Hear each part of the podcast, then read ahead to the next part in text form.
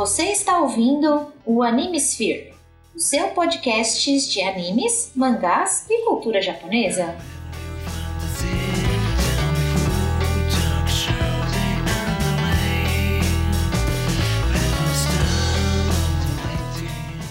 E aí, senhores senhoritas, ouvintes do meu coração, aqui é Jorge Augusto e esta é uma das poucas obras de vampiro que eu curto pra caramba, cara. Mas como é que não curte? Né? Essa é a pergunta. Eu, eu, eu acho que eu tenho opiniões. Eu, eu sou muito chata com mídia de vampiro, eu não costumo gostar. Então Hellsing é bom, mas não é o meu favorito. E essa foi a Rita, gente. Ai, Sara. Calma, então, eu adoro Hellsing, tá? Tipo, sabe? Então, Cersara hoje em dia existe por conta de Hellsing, gente. Era só apresentação, criaturinha abominável. Ô. Ah! Oi, gente, que é a Cersara, tudo bem? Bom, Eu tomei remédio pra dor de cabeça, me dá um... né? Vamos lá.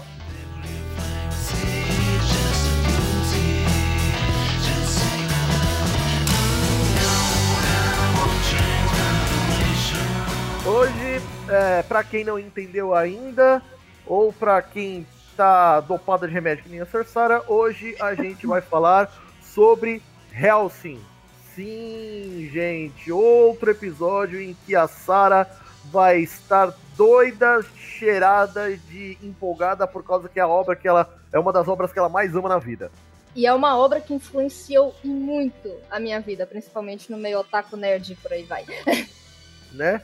Antes de começar, Álvaro, o nosso querido Jesus, está aí no, no, no chat junto com a gente, que ele não pôde, porque tá com a sinusite atacada. E o Jim do Toku BR, cara, bem-vindo aí às nossas gravações. Bom, começando aqui pela pauta de Helsing, né? Uhum. O, a ficha técnica ela vai estar no post. Então, quem quiser saber, basta dar um pulo no host, no post quando esse episódio for lançado. Segundo, a gente vai falar um pouco sobre Kouta Hirano, Sim. que é o, ar- o, o mangaka, o autor de Helsing. O cara, ele nasceu na província de Adachi em, em, em julho de 73, começando como assistente de mangaka, como todo mundo, e é mangaka, né? E, segundo ele, ele era horrível e preguiçoso como assistente, né? Assim que ele se tornou mangaka, ele veio com, obra- com obras pequenas como Angel Dust, Coyote, Gunmania e High Tension. Lembrando que esse é um dos poucos artistas que veio do hentai e que ficou famoso por causa de uma das suas obras, né? E ele não tem vergonha de falar sobre isso. Tem esse porém.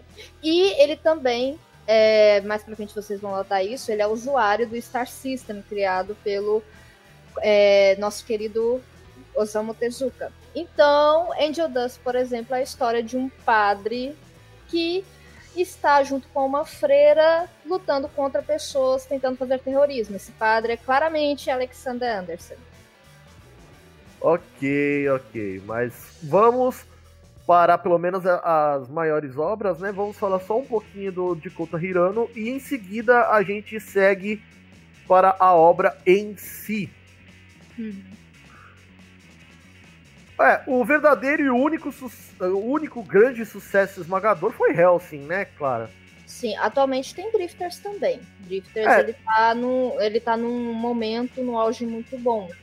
E, tipo, é, essa coisa do Kota Hirano ser preguiçoso como assistente, eu, eu particularmente coloco que ele continua, de certa forma, como mangaka, porque Drifters é tipo um, o Berserk com Miura.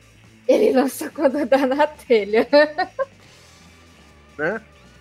Eu acho que Hellsing ainda é mais relevante do que Drifters, porque Hellsing foi meio que uma porta pro anime pra muita gente aqui no ocidente nos, nos anos começo dos anos 2000 e nos anos 90. Então, eu acho que Hellsing tem uma relevância pro mundo otaku maior do que Drifters está tendo agora, Não, agora mesmo fazendo sucesso. Sim, isso não tem nem comparação. Hellsing Por isso, a porta e o principal. Eu só falo que Drifters ele também atualmente se tornou levemente relevante. não, ele tá tá fazendo um sendo, sucessinho. é, ele tá, ele tá sendo relevante no cenário de hoje em dia, mas Helsing ainda é muito maior. Isso é fato. A respeito do que a Helsing, o mangá, ele foi publicado na Young King Hours. A Young King Hours, ela foi casa de, de mangás como é, a lei, ó, tá vendo? O o mangaka aqui, o o Kota Hirano, ele publicou Drifters na mesma na mesma revista. E na mesma revista a gente tem Trigun, a gente tem Excel Saga, tem ah, outras obras não tão conhecidas, mas essas são as que mais vêm à cabeça quando se fala de obras conhecidas. Uhum. E além disso, o mangá em questão do Helsing, ele foi publicado entre 97 e 2008 com 10 volumes, 92 capítulos. Cara, Lançamento É. digital, se não me engano.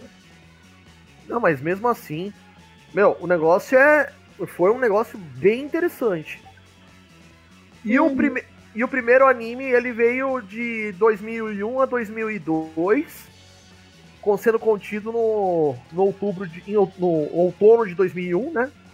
Licenciado pela Funimation, produzido pela Pioneer DC, LDC Fuji, Fuji TV e produzido pelo Studios Gonzo. Gente, Studios Gonzo. Quem não conhece as obras de, do estúdio Gonzo? Rosário to Vampire, Full Metal Panic, Seto no Han- Hanayome, Gantz, Chrono Crusade, Afro Samurai, Trinity Blood, ou seja, cara, Só pá, só anime foda. só anime muito foda. E Gantz também, aí ó, tá vendo? Uhum. Mano, só só bagulho eu tô foda, velho. ouvindo aí um pouco da história que aconteceu com Fullmetal mesmo. Tipo, ah, tá acontecendo o, o mangá, aí fazem o anime, alcançam o mangá, fazem uma história diferente e outro dia a gente lida com isso aí. É, É, bem isso. Na época era normal, né? Principalmente com mangás que estouravam tanto no Japão quanto, quanto fora. Eles Uhum. pensavam isso. E Hellsing, inclusive, foi um dos poucos animes que ele chegou a ser trazido oficialmente para o Brasil, é, dublado pela Animax, passado na, na TV fechada. E foi aquilo. É, Hellsing, o anime, ele foi. Ele seguiu o mangá até a invasão dos irmãos Valentine, a, a mansão Hellsing, e a partir dali entrou a história do incógnito. Foi esquecido totalmente qualquer relação com o Millennium e Terceiro Reich, como eles queriam, como foi feito no mangá. Eu não E sei nada foi- do que você tá falando, porque eu não cheguei nessas partes quando eu vi Hellsing em 2005. Pois é, mas aí essa parte você chega muito bem e bem explicado em Hellsing Ultimate, que o negócio ficou muito foda. é um OVA, né? O Ultimate. Isso, Ultimate Não. são OVAs. São OVAs, né? Porque pra mim apareceu como série. Não, Não, foi OVAs. direto pra fita na, na época. Não, não, não. É o. Original Video Animation, então é pra, pra É. vídeo. Isso, pra foi direto- cassete. Foi direto Pra pra cassete e DVD. É porque, lá no, é porque lá no Netflix paga nós. É, Netflix patrocina nós. Inclusive, vejam, Hellsing, inclusive, foi uma das séries que meu pai, que não é muito fã de ver coisas legendadas, ele ficava com tanta vontade de ver Hellsing nunca saía dublado, Ultimate no caso, porque o, anime de três episódios ele viu, que ele viu o legendado. Depois ele veio pra mim, Sara, por que, que eu não vi isso antes? Eu, porque você não queria ver porque era dublado, porque não era dublado. é uma das poucas séries que eu consegui, tipo, virar meu pai pra ver. Olha aí. Muito bom. E aí, a gente segue aqui um pouco com, com a parte do, do, do próprio, da própria história, né? Se a gente levar em consideração é, o, a organização Helsing. Olha, tá vendo? O Jim tá comentando aqui no, no chat a respeito de que são 10 OVAs que são extremamente fiéis ao mangá. Eu até me arrisco a dizer que é uma das poucas obras que é muito, mas muito mesmo fiel. Sim, é, é fiel, e eu diria que a. Nossa, eu esqueci totalmente o estúdio que faz o Ultimate. Não é a Gonzo. Ah. O, o que fez, o que fez Enquanto o Ultimate, você pensa aí, eu tenho um comentário que, que eu... ó, o que fez Diga. o Ultimate foi a Madhouse, a Satellite e a Grafinica. Isso, a Madhouse. Ah, Madhouse, sim.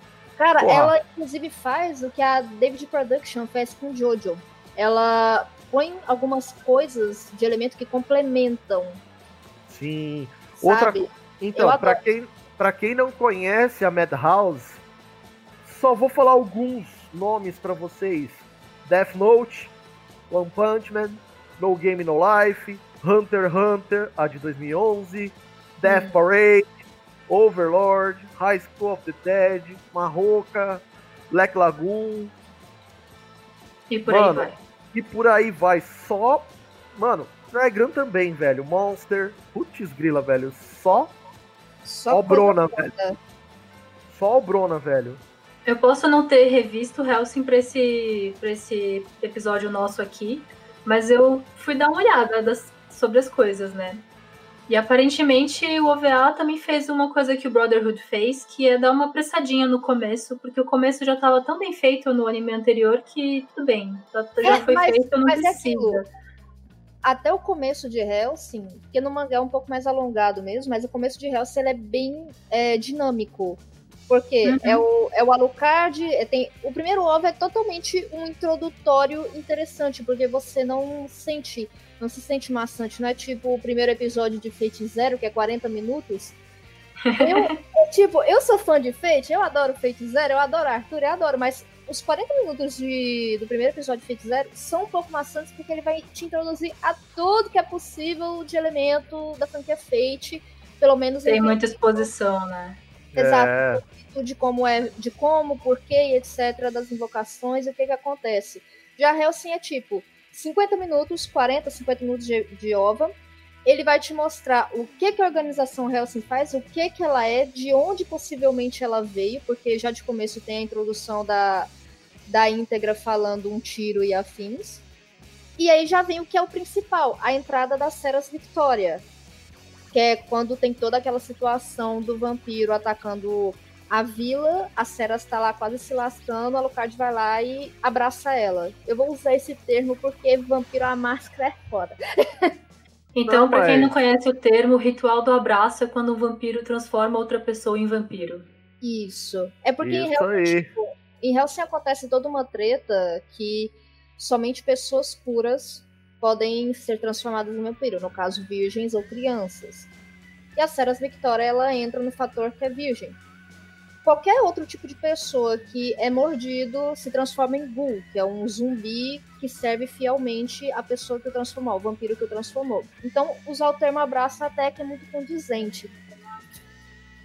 Por aí. Bom, bem-vindo aí, Mr. Baca, que comentou agora aqui no, no chat, mandando assim, Madhouse, que, by the way, adaptou Drifters, que a gente acabou de falar que é do, do, do, do nosso querido mangaka aqui do Kouta Hirano.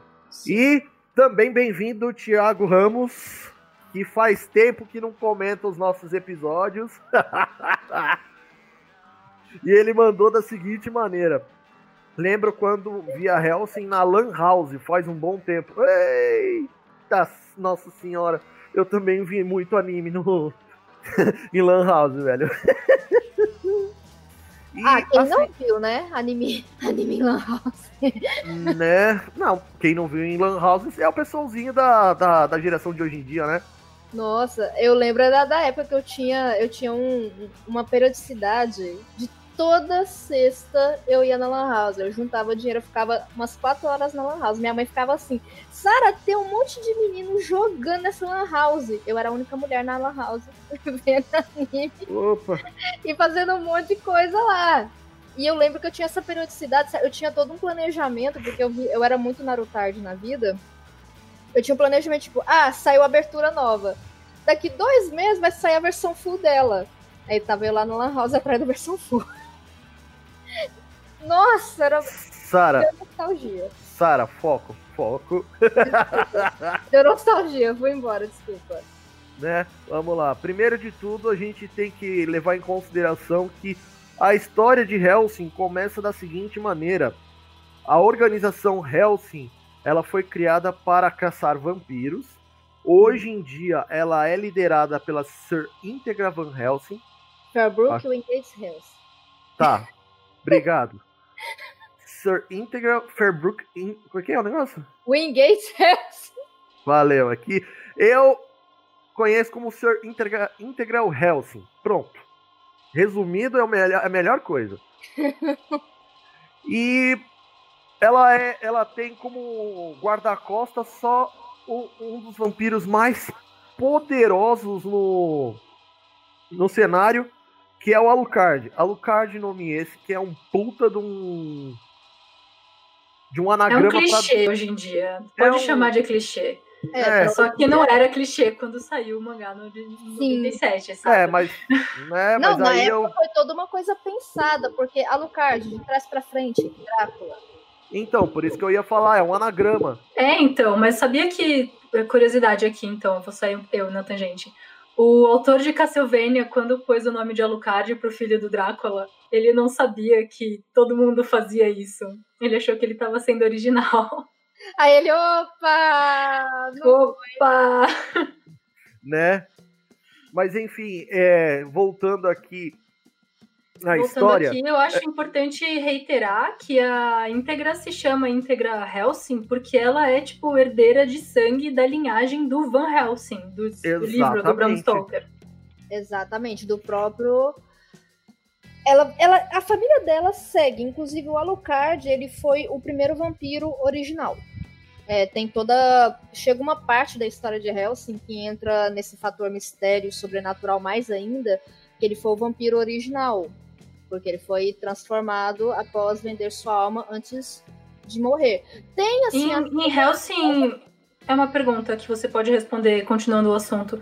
Em Helsing, o Alucard é o Vlad Empalador, o Drácula? Ou ele Sim. é outro Drácula? Ele, Ele é o. Vlad. Ele é o. Em Vampiro à Máscara, às vezes o primeiro vampiro é Caim, tem umas vibes assim. Sim. Exato. Mas em Helsing ele é o primeiro vampiro, ele é Vlad. Inclusive, ele é transformado quando ele vai ser morto. E no que ele vai ser morto, ele vende a alma dele e toma o sangue. Tem a cena que desce a guilhotina pra matar ele. Não fica exatamente claro se ele morreu e já voltou à vida como vampiro ou se ele se transforma em vampiro e quando a guilhotina desce não tem efeito. Mas é a partir daquele momento que ele se torna o Conde Drácula. Bom, a segunda opção é a mais válida, né? Porque se desse a guilhotina antes dele ser abraçado, pelo amor de Deus, né? Então, mas o fator dele foi que ele vendeu a alma dele. Isso é claramente deixado que ele vende a alma dele. Inclusive, tem um diálogo dele com o Anderson quando eles estão lutando. Que, que É o Ander- Anderson. Isso, o Anderson, que ele. O Anderson usa a unha. Eu esqueci agora o nome da, da droga da unha que ele usa. Ele usa essa unha, ele finca no coração, o Alucard fica puto da cara, porque ele queria ser derrotado, ele queria ser morto por um humano, como, como o Abraham. Só que o, o Anderson, ele acaba se tornando um monstro que serve à igreja, que serve a Deus. Quem é Anderson e quem é Abraham? Abraham é O- Abraham Van Helsing. Então, E Anderson é o padre Alexander Anderson. isso. O padre Alexander Anderson, que, se eu não me engano, ele faz parte da seção da igreja que era vinculada antigamente à Inquisição. Isso, ele é, ele é da Ah, ele é, ele é um vilão do, do, do anime? anti-herói. Na- É porque Helsing, na verdade, tanto o lado católico como o lado protestante, que é o da organização Helsing, nenhum dos dois é vilões. Eles têm brigas intrínsecas. O verdadeiro vilão é a Millennium, que é um resquício do, do nazismo, da Segunda Guerra Mundial. Resquício não, resquício não, né, Sarsara? Vamos falar o que é correto. É uma organização neonazista. Eu diria resquício porque eles, ah, eles sobreviveram após o fim da Segunda Guerra e aí vieram como neonazistas. De novo, neonazista. É, Eu acabei de falar. Mas enfim, ah, é como a Sara disse. Aí a, a história é que eles vão caçando os, vamp- os vampiros que aparecem, né? Porque ah, Deus salve a rainha em primeiro lugar, né? É o que diz o anime, os dois animes inteiros. Se passa na Inglaterra? Sim, se passa na Inglaterra. Inclusive, a Alucard serve diretamente à rainha da Inglaterra. Que não é dito o nome da rainha. A gente sabe que é a nossa querida regina Elizabeth. Eu achei que ele servia a íntegra. Não, Então, sim, ele serve à íntegra. então, vamos lá. Sara, só re- corrigindo essa parte. A Rita tá certa. E o Alucard, ele serve a família Helsing, que nesse momento é, é representado pela, pela íntegra. E a íntegra serve a rainha por ser inglesa. Exato, Ah. e, ele, e ele acaba por tendo respeito à rainha por conta da íntegra. Porém, o Alucard ele não é totalmente um ser das trevas que, oh meu Deus, eu só sirvo a íntegra, eu não sou um ser pensante. Ele tem respeito por outras pessoas também. Na E- boa, o e caso. O O caso que, a cena dele, quando tá tendo a reunião que chamam a. Todos eles chamam a seção 3, os cariotes, chamam a organização Helsing, o Alucard ele demonstra um mínimo de respeito pra rainha. Então, pra mim, ele não somente obedece a. Vamos dizer, as ordens da rainha perante também ordens da íntegra, como ele também tem um mínimo de respeito por ela. Eu achei que ele tinha um respeito pela humanidade por essência, não necessariamente a rainha. Mais ou si. menos. O ser humano em si é complicado. Tanto que a maioria dos vampiros que causam problemas em Helsing são, são vampiros que foram transformados artificialmente. Isso é explicado pra frente nos ovos e no mangá. E mostra o tanto que a humanidade em si é complicada. O que salva a humanidade para Alucard é a íntegra, o Walter e as Ceras. A Outros Ceras poucos deixa de ser humana depois de abraçada, né? Pelo amor de Deus. Sim. E, mas só que ele ainda tem um, ele tem um respeito e um- uma certa problemática com ela, porque mesmo após abraçada, ela tem problemas de se aceitar como vampira. No anime de três episódios é é mais complicado a situação porque ela não toma sangue de jeito nenhum. Ela tem uma insistência muito grande em manter hábitos de humana, enquanto que no OVA vez ou outra ela ainda acaba tomando sangue, mas por necessidade de sobrevivência. Ela, Ah, quando mas realmente toma o sangue porque quer e porque é necessário pra caralho, porque ela realmente quer, aí já é outra circunstância que entra no qual acontece a transformação dela. Que inclusive é uma das mais fodas que, na minha opinião. Olha lá, um, um complemento aqui que o Jim trouxe é que o Alucard cita no anime que conhece a rainha desde criança.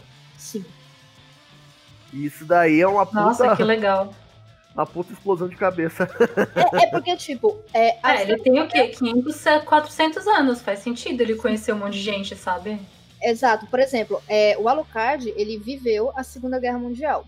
Isso é contado nos seis capítulos de mangá e no- em três pequenos especiais que são lançados junto com os ovos finais de Helsing, chama Helsing The Dam. É, nele, o Alucard, ele não tá usando essa, essa aparência que nós conhecemos tanto, que é os cabelos negros e a roupa vermelha, mas ele usa a aparência de uma menina, é, se não me engano, acho que é de é, acho que é russo, acho que ele. Essa imagem que ele usa, que até o Walter, o Walter é criança na época, o Walter estranha quando ele aparece com essa, essa roupagem. E ele luta junto com, a, com o Walter contra a Millennium, que a Millennium no- na época ela estava nascendo. Depois, de- depois dessa situação da Segunda Guerra, a gente sabe que o Arthur, que é o pai da íntegra, foi lá e selou o Alucard. Pra só depois, no, na atualidade que conhecemos, a íntegra acaba liberando ele. E o selo foi feito à base de sangue, tanto que qu- pra liberar o Alucard, a íntegra deixa cair algum- algumas gotas de sangue perto dele que ele vai, toma o sangue da íntegra que, que ela deixou cair. Se não me engano, respinga nele também, porque o tio dela atira nela pra poder Sim. matar ela e tomar a liderança da família Helsing. É que assim, respinga nele primeiro, aí depois ele vai e lambe o chão onde tem o sangue dela. Exato. Aí ele E vai a- e protege ela. Aí ele reconhece a íntegra como a herdeira, ó, entre muitas milhões de aspas, oficial, né? De, da família Helsing, e aí ele protege ela contra o, o tio dela que tava tentando matar, porque ele queria a cabeça da, da família Helsing por causa da organização. Na verdade, primeiro ele que é, a ideia dele era liderar a família. Só que o Arthur já viu que ia dar bosta e ele deixou muito claro que quem ia ser a líder mesmo era a íntegra. Já estava colocado isso em papel e tudo. Tanto Isso que até fica- o, Walter, o Walter até fica assim: ela é uma criança! Aí ele, "Hum, não tô nem aí. Aí tanto que o tio dela que fica puto com isso. Mas a íntegra tem um fator a mais por fora, não somente ela ser a literalmente o sangue da família Helsing ser a que vai que é a atual matriarca da família. Tem todo um porém que o Alucard chama a íntegra de condessa. Deixa implícito na história que possivelmente ela é a reencarnação de Mina Harker, que é a mulher que o. Vlad mais amou na vida. Eu acho isso meio. Não sei se eu concordo com isso, porque eu gosto que a relação do Alucard com a íntegra não é uma coisa sexual e romântica, sabe? É uma relação de mestre e serviçal. Sim, é, é isso. Só que o Alucard, por exemplo, quando ele tem o selo zero liberado, que é quando ele. Porque com o selo zero ele volta à aparência que ele era de como Vlad. Ele Eu chama. não sei o que é selo zero. Você tá falando várias coisas que não tem nem Então, como eu saber. Então, Vamos lá, Tá vamos lá, que eu assisti, Peraí. velho. Vamos quando lá. libera, Peraí, quando libera tudo, ele tem uma. uma Libera o quê? peraí, Sa- peraí, Sara. Deixa, deixa Ok. eu falar essa parte pra Rita pra ela poder entender. Rita, é que assim, o, o Alucard ele é tão poderoso, mas ele é tão poderoso que ele precisa é, dividir o poder dele em estágios. Ele começa pelo esta- ele começa do estágio de 5 a 0. De sendo de 5 o menos poderoso e o 0 ele volta à forma dele original, que faz com que ele tenha acesso a todos os poderes e todas as técnicas dele. Sim. Entendi. E no estágio 5 ele usa uma arminha. Na verdade, uma não, duas. Duas. E- Jacal e Castle. Isso, que é a arma preta e a arma branca. Não sei se respectivamente. Mas originalmente ele só usava a, se não me engano, a arma prata. Aí depois do primeiro OVA, depois de algumas coisas que acontecem no mangá, o Walter faz a segunda arma. Inclusive, ele até faz uma explicação sobre elas, que cada arma pesa 5 quilos, 5 a 10 quilos. Humano Tá, nenhum mas consegue isso- empunhar humano nenhum. aquilo. Eu não, eu não ligo pra isso. Eu quero entender o. Então, o Alucard pode, em lutas mais difíceis, ir quebrando essas, esses Sim. selos entre, Sim. entre um nível e chegar no nível zero de volta e ficar super foda como ele era antes. Exato. Exatamente. Tanto que na Tá. luta contra os irmãos Valentine, não tinha necessidade dele liberar o selo. Porém, o, o John Valentine. Não, é o Luke, errei. O Luke Valentine, ele fala muito que ele é poderoso, isso e aquilo. Ele conta muita vantagem pra cima do Alucard. E o Alucard, beleza, você é foda. Então vamos lá, vamos ter uma luta verdadeira de vampiro. Ele libera, se não me engano, até o selo 3 e ele invoca o Cerberus. Ele invoca o cachorro do inferno e começa a fazer literalmente um inferno que o Luke fica desesperado. Então, Sara, uma coisa que eu percebi assistindo o, o Ultimate é que as- por algumas vezes o Alucard ele libera selos, selos maiores só pra humilhar os seus adversários. Sim. Só no último OVA, que é quando tem toda aquela situação que ele realmente libera pro selo zero. Na verdade, a, a ele inclusive não libera por conta própria. Ele tem que receber a autorização da íntegra. Isso entra com a pergunta que o Jim fez aqui. Ele fala: Eu só não entendi o significado da estrela nas luvas do Alucard. Seria necromancia? Não. As estrelas do Alucard são exatamente ah, os selos que a família Helsing colocou nele. Tanto que uma das frases que ele fala, que inclusive é a frase que carrega junto com as capas de Hell's Ultimate, é Eu sou o pássaro, é, o pássaro de Hermes é o meu nome. Eu como minhas próprias armas para ser domado. No E caso, uma coisa, e ele- pelo que- uma coisa que eu lembro, Sara, é quando ele assume selos maiores, ele fica sem a luva e o símbolo fica gravado nas costas das mãos dele. Exato.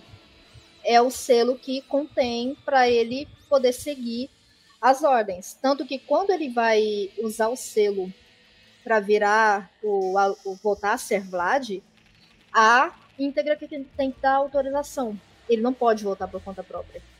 Ela que teve que dar. Tanto que para ela dar essa autorização foi toda uma situação e ela dá ainda rangendo os dentes, que ela não queria chegar a isso. Né, mo, cagando de medo, né? Porque, porra, só o ser mais poderoso do, da face do planeta vai liberar todo o poder dele. Exato. Aí tanto que eu acho, eu acho bem legal o fato do Alucard conceder esse poder pra íntegra, porque se ele quisesse, ele podia dizimar o planeta. Fim. Sim, então, é, o que ele faz na Inglaterra, ele literalmente cria um mar de sangue.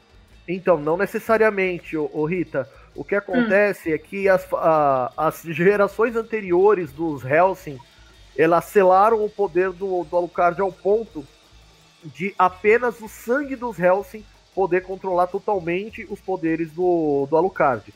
A partir Não, daí, sim, mas eu entendi que isso. foi. Sim, mas eu entendi que foi uma escolha do Alucard conceder esse poder para a família Helsing. Exato. Uhum. Foi uma escolha dele não querer destruir a Terra. É isso. Isso aí. Mas ao mesmo tempo o que ele faz é constantemente destruir várias coisas. Ele é um personagem muito curioso. É porque assim, uh, pelo que eu pude acompanhar de Helsing, o Alucard ele tem muita curiosidade a respeito dos humanos. E aqueles que, que ele não julga serem merecedores da presença dele, ele simplesmente elimina. A partir, do, a partir do momento que ele julgar ser importante e digno do, dos poderes dele, ele simplesmente vai e, man, e se mantém próximo daquela pessoa ele tem um puta de um respeito gigante pela íntegra. Sim. Inclusive, me corrigindo, lembrando, eu estou meio bugada por conta do remédio de chaqueca. É, não é o Cerberus, é o Cão de Baskerville, que é o Chacal. Cão de Bakersville, ah, sim, foi o que o Jim disse agora há pouco. Não, é porque se, se fosse mesmo o Cerberus, ele teria três cabeças e não só uma, né? Se não me engano, é duas o Baskerville.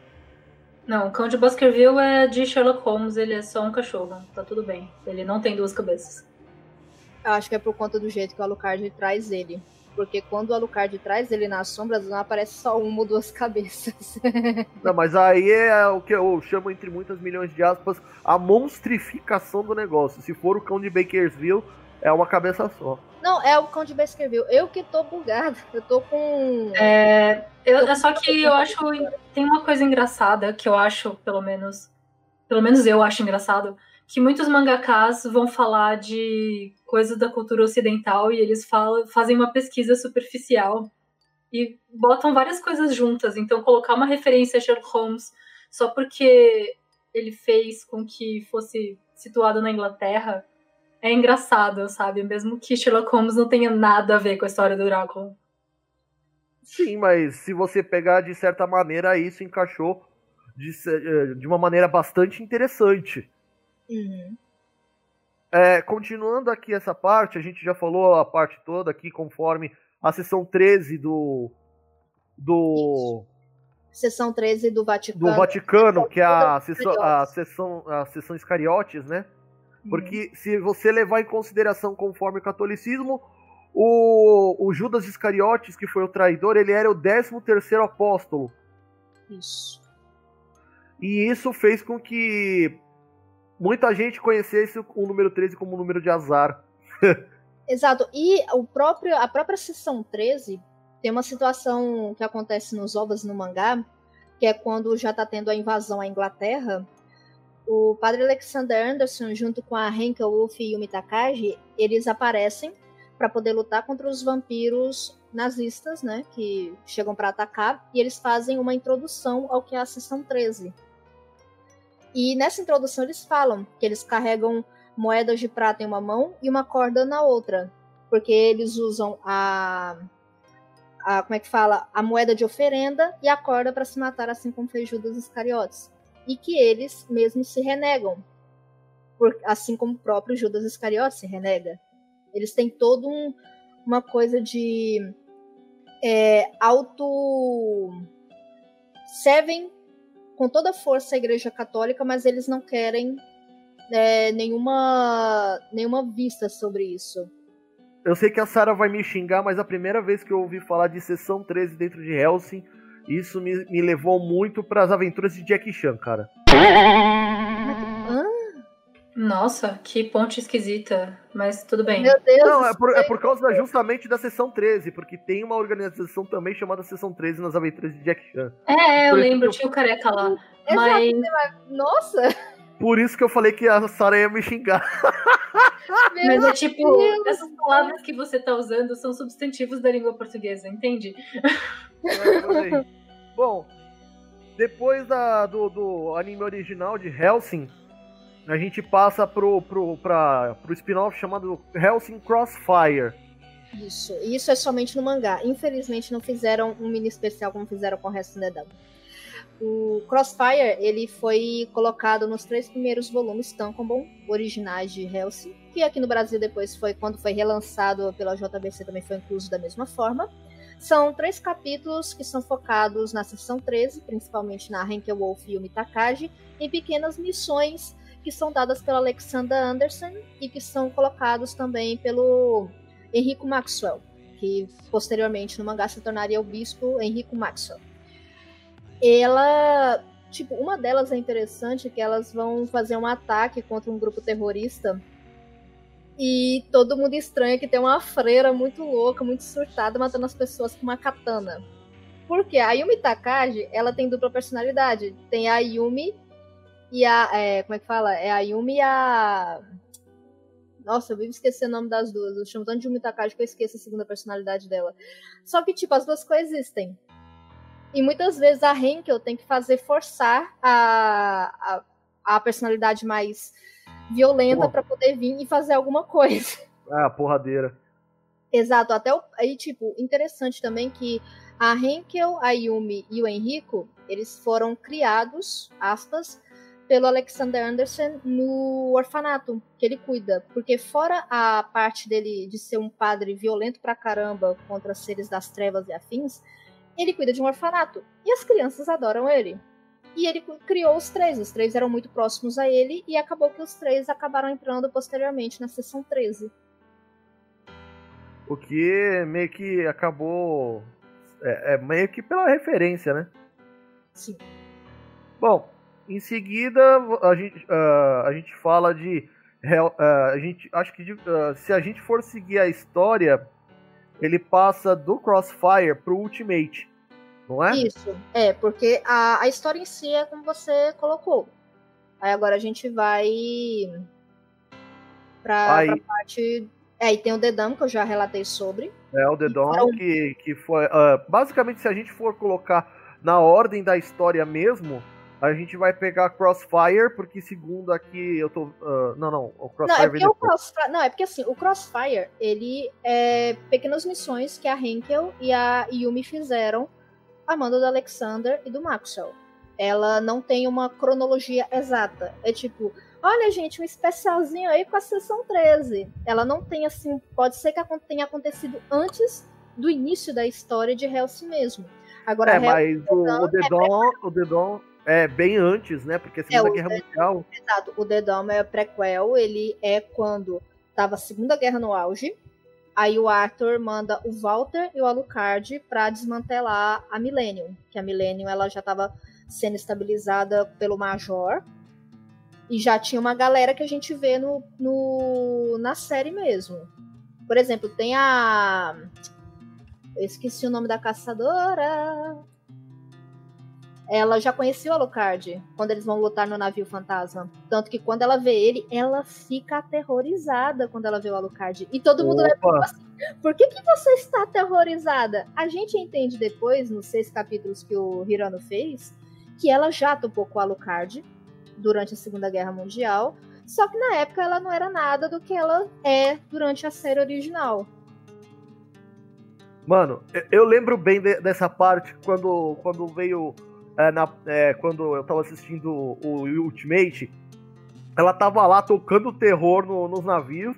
Daqui a pouco só desce o, o Alucard assim, pousando ali no navio. Pensa numa bicha que tava mijando toda de medo, velho. Não, a. Lembrei o nome dela, Hip Van Winkle. Tipo, cara, ela tilta pra caramba quando ela vê ele. Tanto que ela fala que é como se sentisse o cheiro da morte. É, é aquela, é aquela pessoa que toca o terror, mas ela sabe quem é mais poderoso que ela, né, pô? Exato. E ela ainda tenta é, ela ainda tenta bater de frente com ele. Só que ela não consegue, tanto que na hora que a bala dela, que ela, ela dá um tiro e a bala vai atacando repetidas vezes a pessoa, o alvo dela. Ela várias vezes fica gritando, falando, morre, morre, morre, e não morre. Aí acaba que ele segura a bala com o dente. Né? Bom, a respeito do, do anime, eu, vale lembrar que ele foi dublado no Brasil. Sim. Pelo menos a versão original. Meu. Sim, o, o anime de três episódios, ele foi dublado pela, pela Animax e transmitido. Mano, mas foi. Meu. Que elenco foda! Começa pelo fato da voz do Alucard ser do Afonso Amajones. Afonso Amajones já passou por aqui em alguns casos. Inclusive, ele fez o papel do Yamcha no Dragon Ball anterior, né? O, Dragon Ball clássico. Uhum. Ele, fez, ele fez o papel de Billy Kane no, no, no Fatal Fury. Ele fez o Tachibana Yonekura do, do Gantz. Meu, ele, fez ele fez bastante papel foda, velho. Uma puta voz mesmo. O, a íntegra, ela foi dublada pela Fernanda Bock. Uma pena que eu não vi mais trabalhos dela, cara. E o pior é que a voz dela ficou boa para a íntegra. Pomba nem me fala. Ela fez personagens como, por exemplo, uh, ela fez o Keima Shogi em poder, uh, Pokémon a, geração avançada. Ela fez o Kantiome em Zet Bell.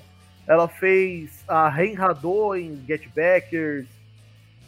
No Dragon uhum. Ball Kai ela fez o Gregory. Meu, é, pena que ela não fez muitos trabalhos, mas a voz dela é foda, velho. E Sim. da cera.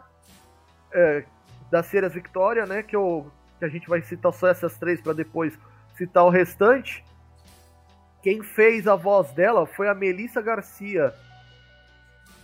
A Melissa Garcia, meu, ela fez a Scold em Amega Misama, ela fez a.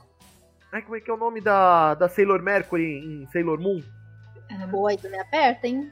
Ih, a Mercury. A Mercury eu não lembro, peraí. Enfim, ela fez a Sailor, Mercury. Uh, Sailor Mercury. Isso, a Amy, porque no, no, no original é Amy, que faz referência à, à chuva, né? Mas enfim. Uhum. Ela ela fez a Videl em vários, várias obras de Dragon Ball. Ela fez a Naru em Love Hina. Meu, só a Brona, velho. Meu, é simplesmente sensacional, velho. Não, isso que a gente tá falando da dublagem brasileira, porque o anime em si ele também é, foi muito bem feito. A trilha sonora dele é magnífica. Meu, a trilha sonora de Hellsing, tanto no, no o primeiro anime quanto o Ultimate, meu, ficou não, o, os do sensacional, velho. Os do OVA não tem nem o que se falar, porque quando. Acho que é o segundo OVA, que é quando tem a invasão na mansão Helsing, e tem a morte de um monte de, de pessoas do exército particular da organização, o encerramento é a marcha fúnebre. Em... Nossa. É, o encerramento... mas, mas a trilha eu tenho opiniões, porque como eu disse, eu vi esse anime tipo em 2005. E eu tinha o meu pequeno MP3 portátil, que eu tinha várias musiquinhas de anime e tinha abertura de Hellsing lá. Cara, a abertura, de Hellsing abertura de... É muito foda. É vai, muito bom. Vai... Logo Snack World. Tocou... É meio jazz, é, ela é muito da hora. Tá tocando no fundo aqui enquanto a gente tá conversando. Isso oh, quando, yes. quando tiver se, quando for editado, tá? Eu, eu ainda, para mim, foi uma, uma, uma, uma, uma, sensação a mais, porque eu, eu reassisti. É... Caramba, peraí, que tá me fugindo. Eu, eu tinha reassistido Cowboy Bebop quando eu comecei a assistir Helsing. Pega só essa, velho. Uhum. Foi, não, foi uma sensação completamente diferente. Uhum. E por fim, a gente chega aqui a segundo, segundo como a gente pode dizer, o Instituto Sir Sara de Informação, a, o Hellsing já teve no, no, top 10 da Oricon, dos mangás mais vendidos no Japão, em, em 2007. 2007. E em 2005 ele também estava entre os 48 mangás mais vendidos, mais bem vendidos do Japão. A gente pode arredondar isso para os 50 mais vendidos, né? Isso. E em 2007 ele concorreu ao American Anime Awards. Infelizmente não venceu. E no Brasil ele foi muito bem recebido em seu primeiro lançamento pela JBC, que foi aquele famoso meio tampo que virou 20 volumes. E no relançamento também 10 volumes foi um dos mais bem vendidos, quando a JBC fez o relançamento. E inclusive eu vou fazer uma menção aqui interessante a um personagem que é, aqui eu coloquei pra gente citar vários personagens, né? Depois eu fiz uma uma seleção melhor aqui falando de todos. Tem um personagem da, da Millennium que se chama Tobakai Alhambra. O dublador japonês dele é o mesmo do Jiraiya, de Naruto. Ó, oh, pra vocês terem uma noção, os indicados é, Hellsing Ultimate, ele concorreu com outras quatro, outros quatro animes que foram Elfen Light, Furikuri, Gravitation TV e Rama, uh, o, o, o, OVA de Rama Meio. Quem ganhou na época foi Furikuri, velho. Uhum. Meu, que coisa, velho. E aí, só voltando, e por que, que eu sinto Tobakai em Alhambra? Porque a luta dele contra o Alucard foi no Rio de Janeiro. Pois é, olha foi aí. Foi no Rio de Janeiro. É... Acho engraçado. então, foi no Rio de Janeiro, se não me engano, foi no Grande Hotel, que o Alucard faz um Sim. estrago horrível lá, porque é, ele literalmente fala. Ele literalmente. É, é, porque, tipo, quem conhece o Grande Hotel do Rio de Janeiro ele tem uma entrada onde ficam várias hastes para colocar bandeira. O Alucard simplesmente pega a força policial e empala todo mundo nessas hastes de bandeira. Pois é, mano. E é claro, não vão citar que era a Globo fazendo a. o cobrindo, mas eles deixam claro que era uma TV local. É, eles, eles deixam claro que é uma emissora de televisão local que é uma das mais famosas na América Latina. Podemos dizer que era a Globo. É, e ele literalmente luta contra o Tubacanho Alhambra no Grande Hotel, faz um estrago muito grande lá. E o Tubacanho Alhambra, ele é literalmente aquele cara, o famoso malandro carioca dos anos 50. Lembrando que Helsing, se não me engano, a história dele se passa entre os anos 90 por aí ainda não tinha virado milênio para 2000. É bem fruto da época, né? Exato. E é deixado claro ele que. Ele estava eu... no Brasil nos anos 50, quer dizer que ele estava caçando os nazistas que fugiram para cá, praticamente. Exatamente. Porque ele vai Essa para o foi a referência. Exato. Ele vai hum. para o Brasil porque é, a... o Henrico Maxwell ele encontra a íntegra e ele entrega para ela uma pasta com todas as informações que o Vaticano tinha sobre os nazistas. Lembrando que o Vaticano, durante a época do nazismo, Segunda Guerra Mundial, apoiou. Teve padres, teve papa que apoiou, teve papa que apoiou a Alemanha, que apoiou Adolf Hitler. E o Vaticano simplesmente pegou toda essa informação, juntou e o Henrico entrega para íntegra. E lá tinha a informação que muitos nazistas vieram fugidos para o Brasil. E quando eles chegam aqui no Brasil, eles topam com o Tobacanha Alhambra. E você sabe que isso daí é verdade, né? Tem um. Sim, teve, é um teve um. Teve um médico, teve um médico do, do nazismo que fugiu aqui pro Embu das Artes aqui em São Paulo, velho.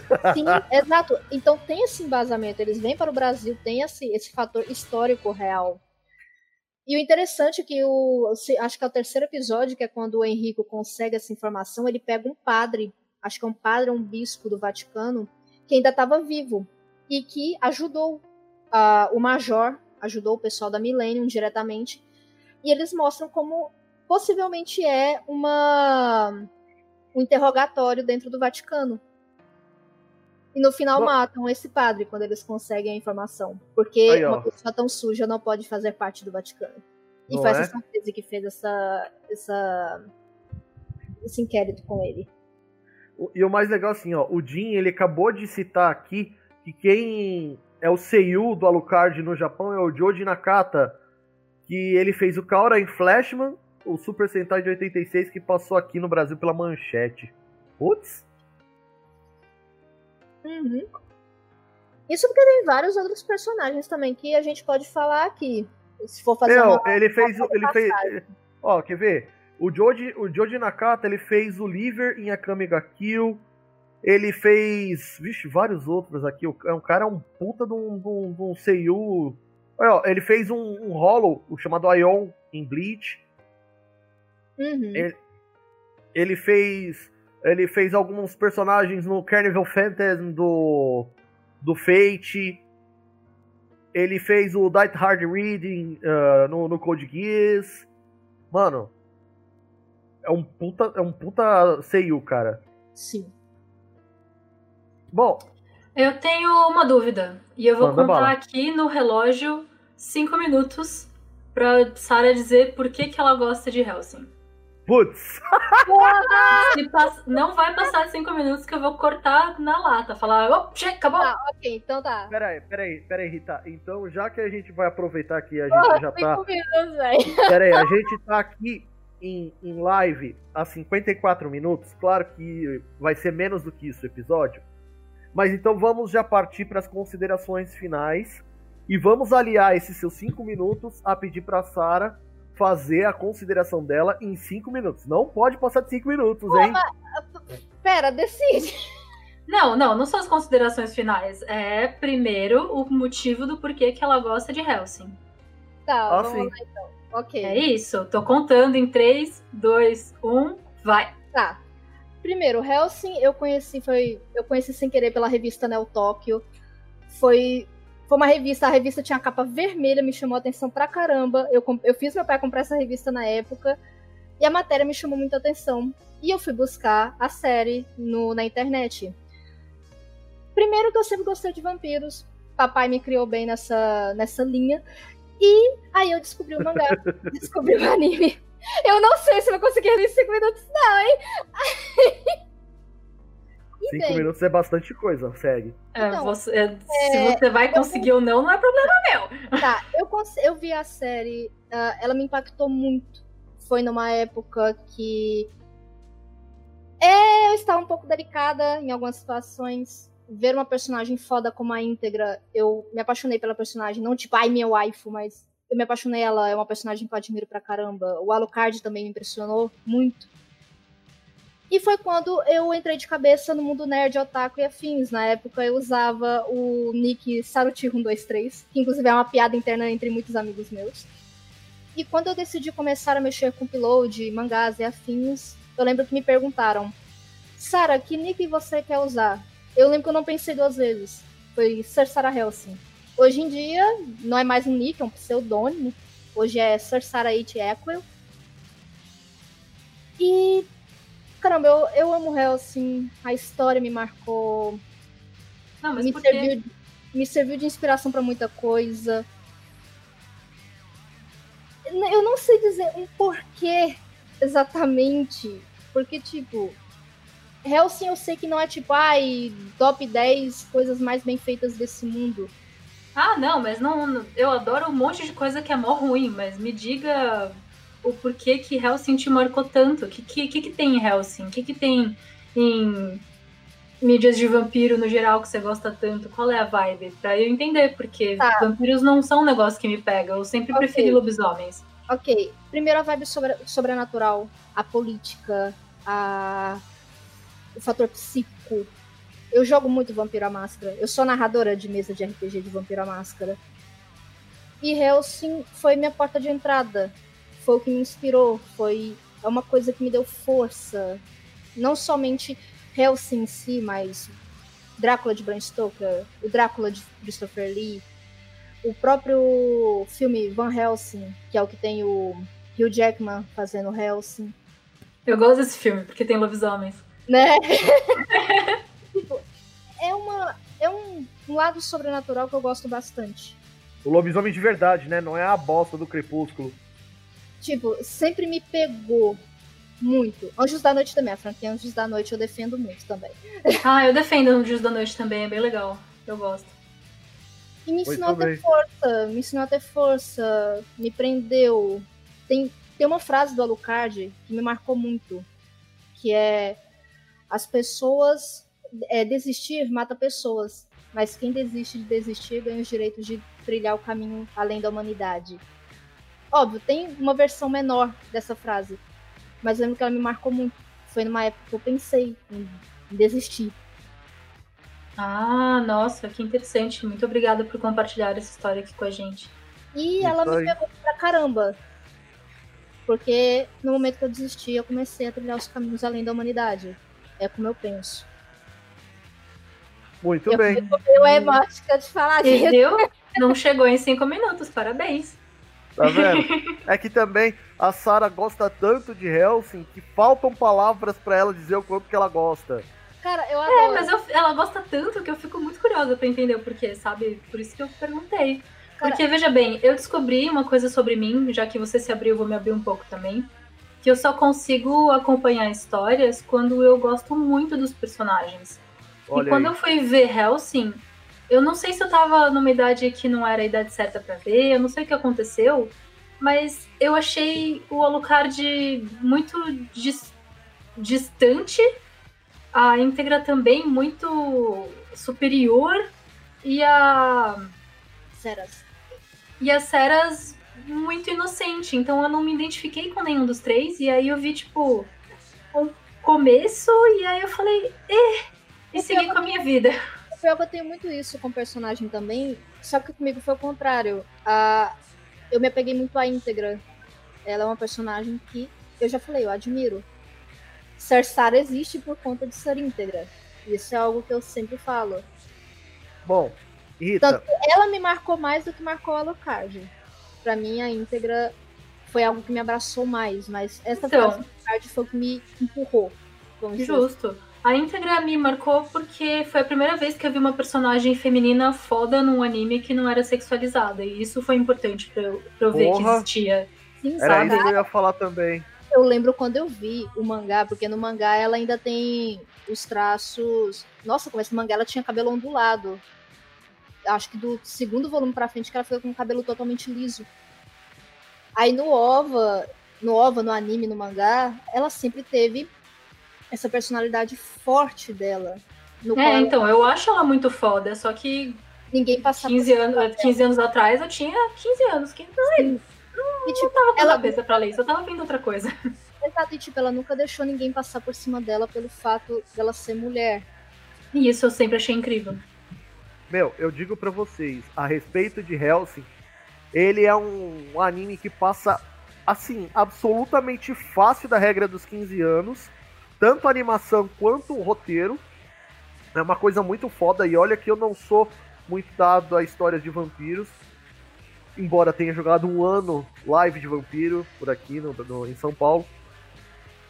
Mas eu digo pra vocês, cara, Helsing foi um negócio muito bem feito o mangaka que, que escreveu Helsing, o cara tava extremamente bem inspirado Sim. quando escreveu e quando o e, e a, e, a- e o estúdio que, que adaptou tanto a primeira quanto a segunda vez, eles também fizeram uma obra assim sensacional, cara. Cara, o Kota Hirano, ele sempre gostou de fazer séries com temática histórica.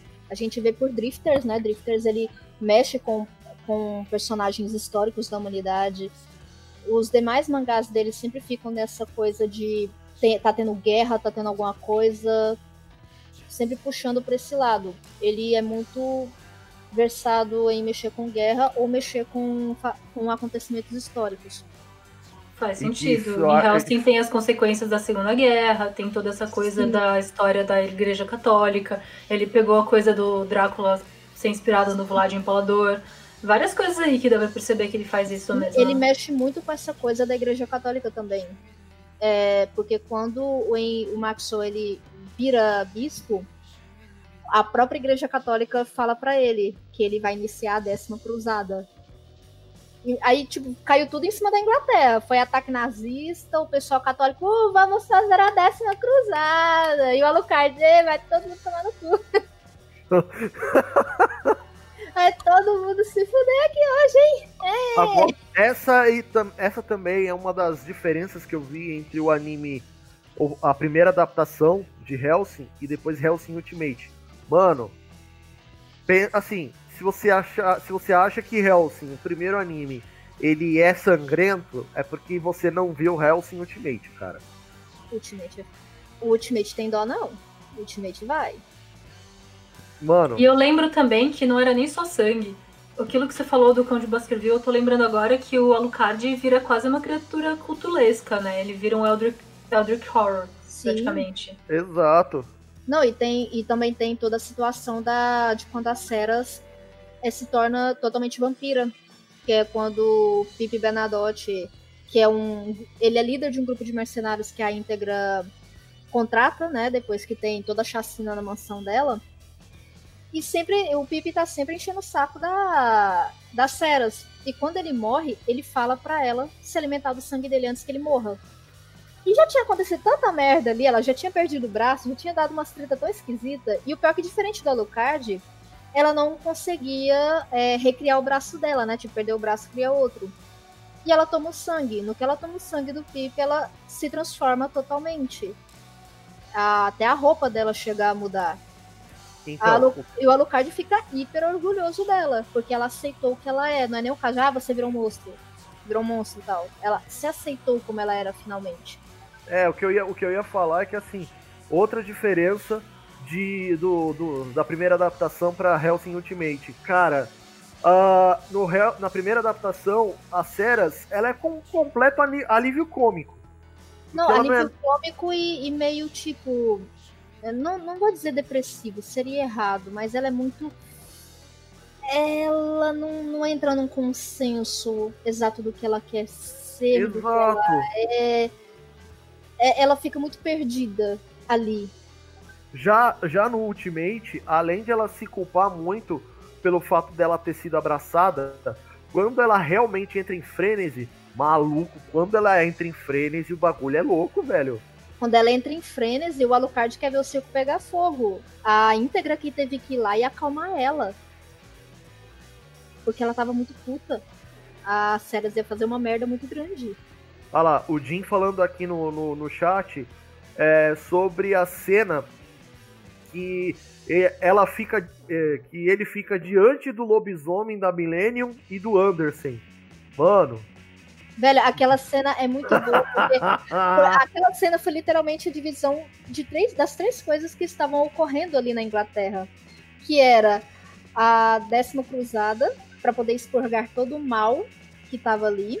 O pessoal da, da Millennium que queria criar o terceiro hit, que é mil anos de guerra, mil anos de.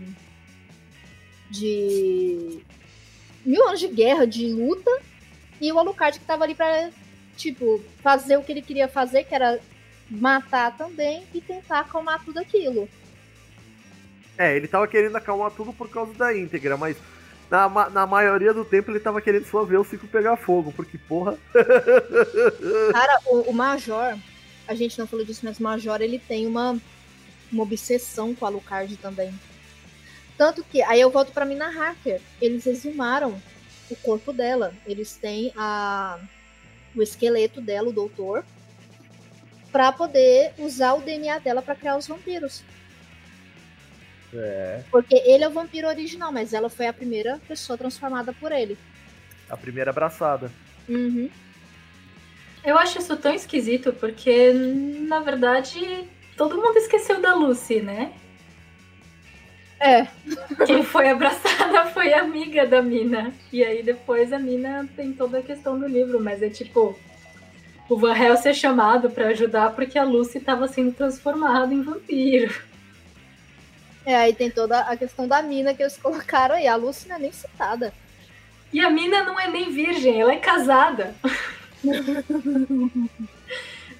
Vocês mesmos me falaram aqui agora que pra você se transformar num vampiro você tem que ser ou uma criança ou uma virgem.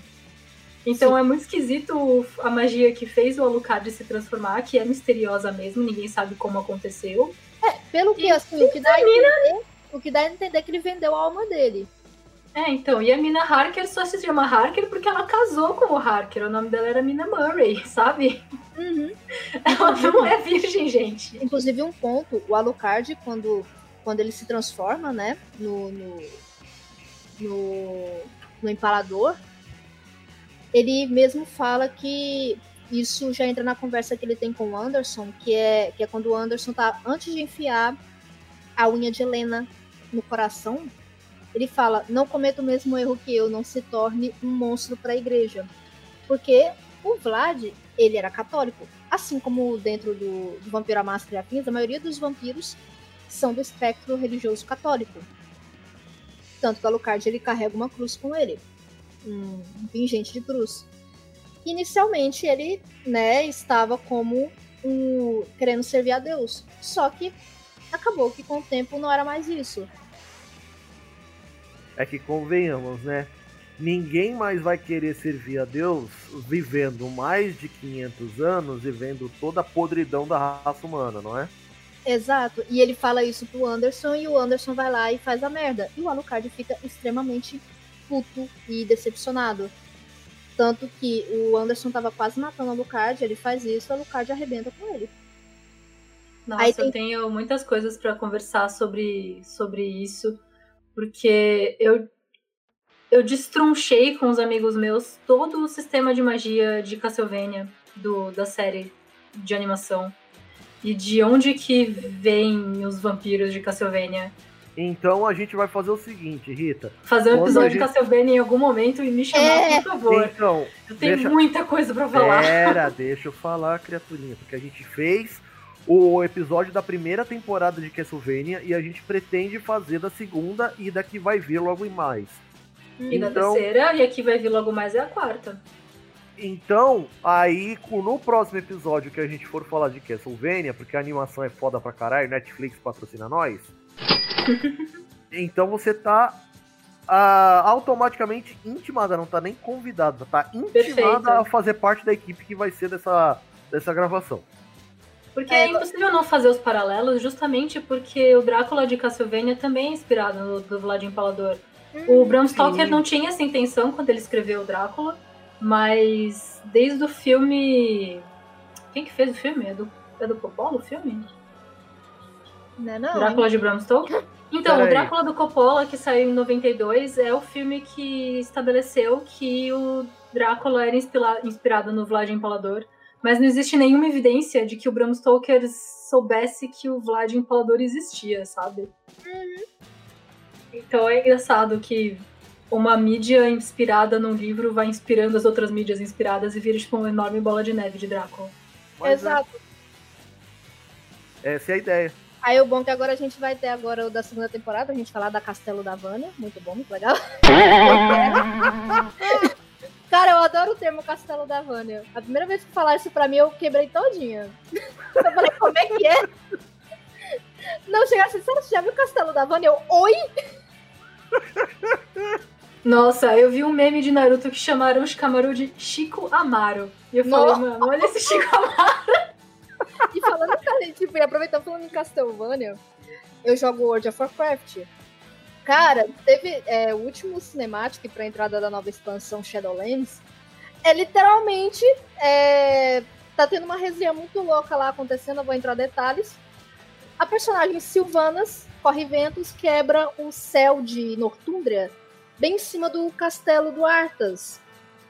Velho, aparece um castelo no céu. Eu olhei para aquilo, eu e minhas amigas olhamos para aquilo e falamos assim: Nossa, Castlevania! Olá, tudo bem? Symphony of the Night? Castelo no céu, eu ainda posso colocar Ghibli no meio, né? N não, Sim, é... Iraputa, Castle in the Sky. Sim, não, mas só que, tipo, o, de, o do WoW foi muito na cara, porque, tipo, do nada, quebrou o céu lá de Northunder, pá, tá o reflexo do, do ICC, que é a cidadela do Cidadela de Gelo, pá, do lado eu fiquei assim, gente, isso tá muito Castlevania. Mas voltando aqui, Jorge, ó, quais são suas aí, considerações finais de Helsing? Peraí, antes disso, ela falou de ICC. Mano, a Sara vai me xingar de novo. ICC Lá me lembra. ICC me lembra IQQ. Hum, que Hermanotel da Terra de Godá é o índice que eu quiser. Nossa, toda vez CC, orra! Hermanoteu, Hermanoteu. Hum. É, pra vocês o mar abriu no meio. Por isso que eu tô viajando na maionese. Mas, Mas vamos lá, Jorge. Quais são é. suas considerações finais sobre Helsing?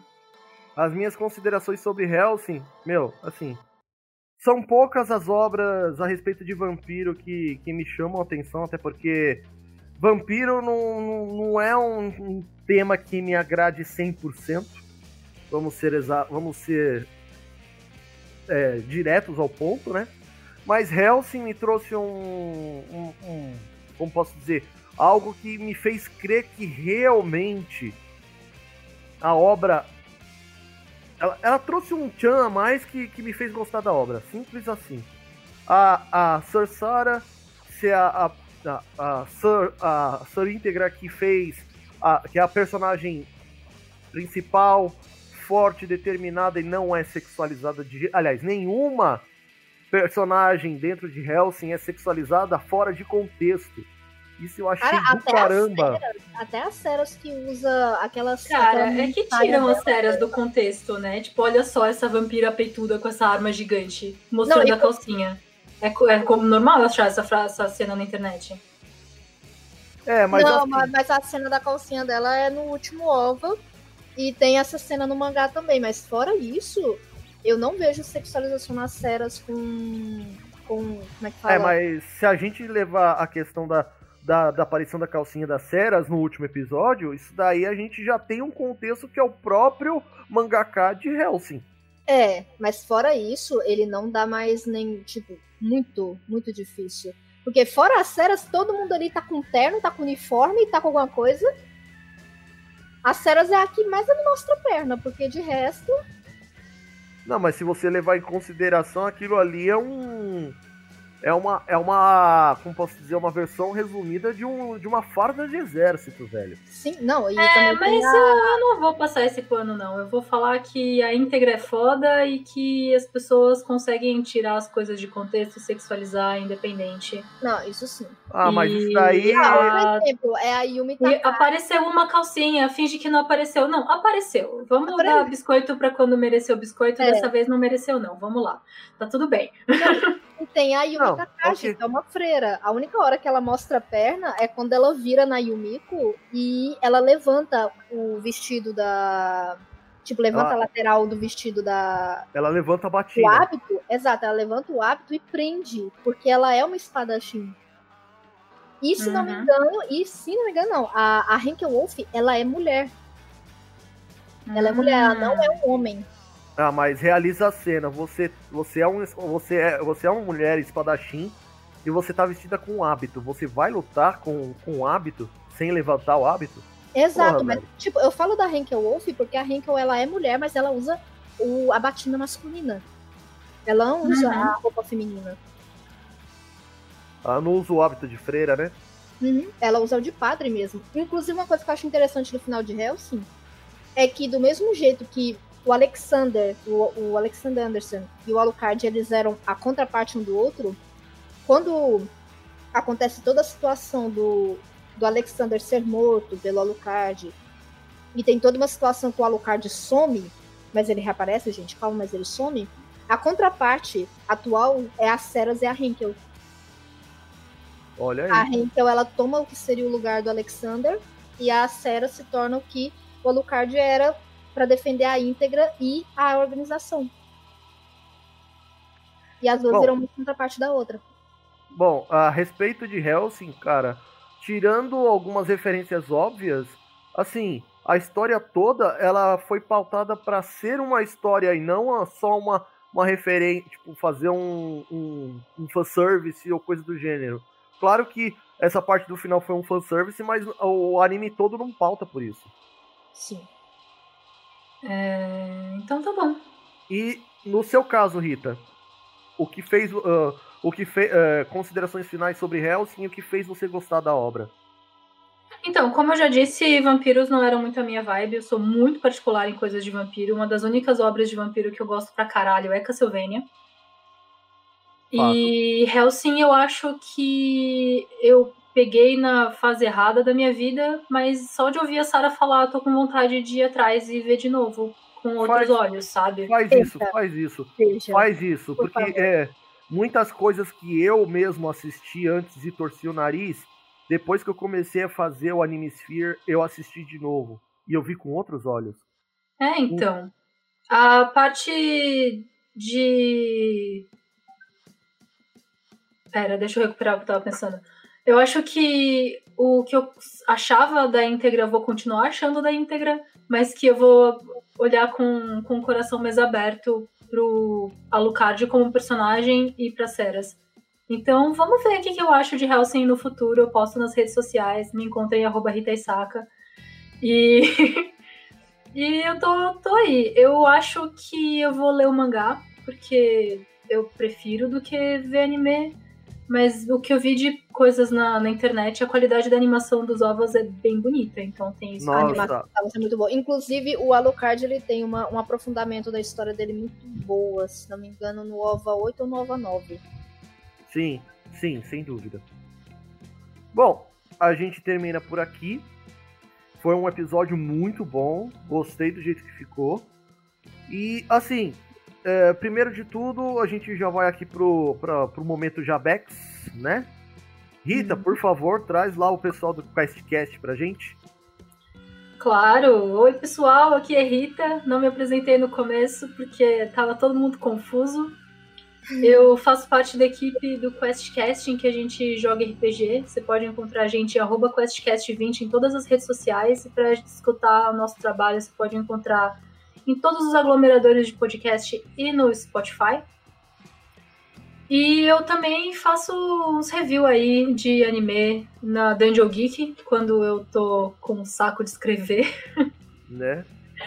Mas se você quiser conversar comigo no Twitter ou no Instagram, arroba Rita Isaka, H-I-T-A-I-S-A-K-A. E é, vem falar comigo, vem reclamar de, de animes de vampiro que vocês gostam ou deixam de gostar. Bom, para quem tá na live aqui, vocês viram que a Sara caiu, infelizmente.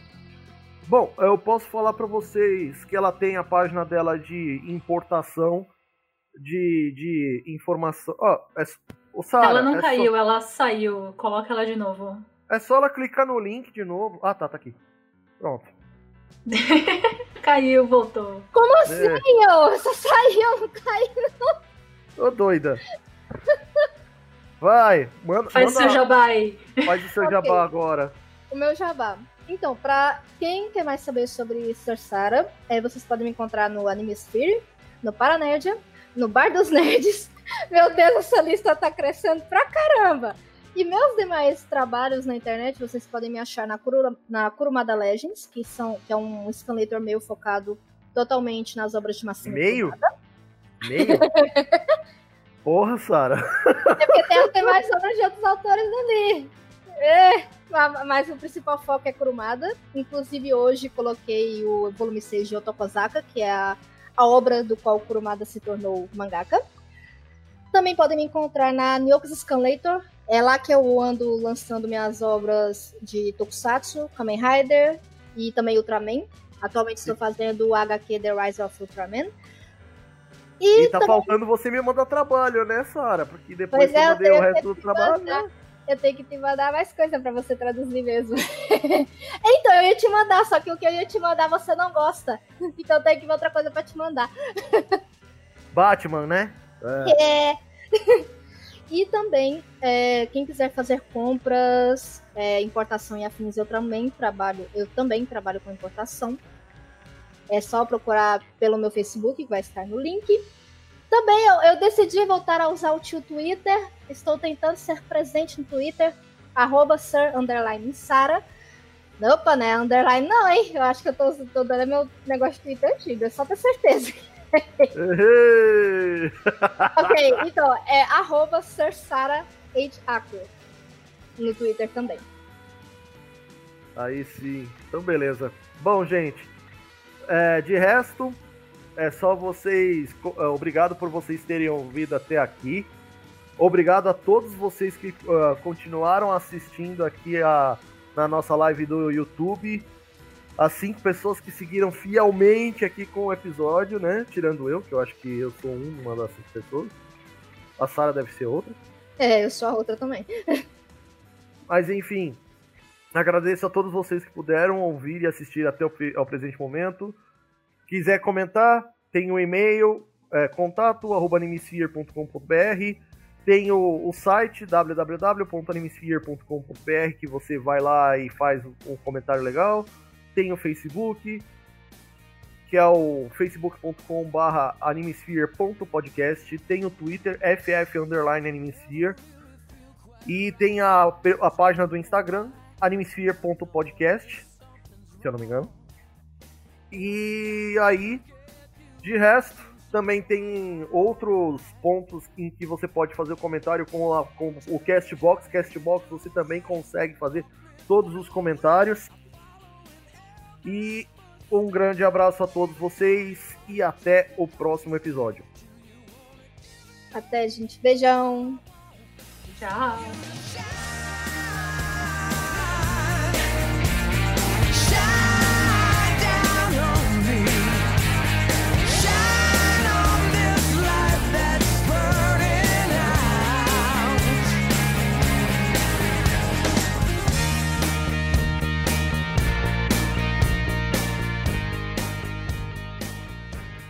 Este episódio foi editado por Firefalcons Editions, que você encontra em firefalcon.com.br.